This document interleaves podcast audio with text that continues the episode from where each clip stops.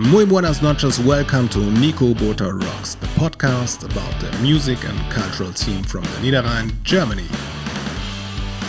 We present you every two weeks a new episode about the music and cultural scene, interesting artists, venues, or other cultural things.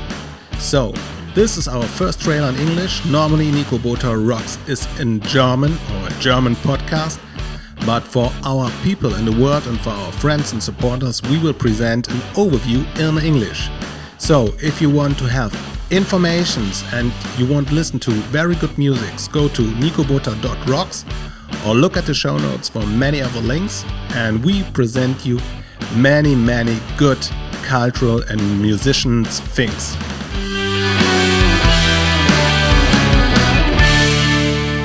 I'm your host, Nico Bota, and thank you for listening. Nico Bota Rocks.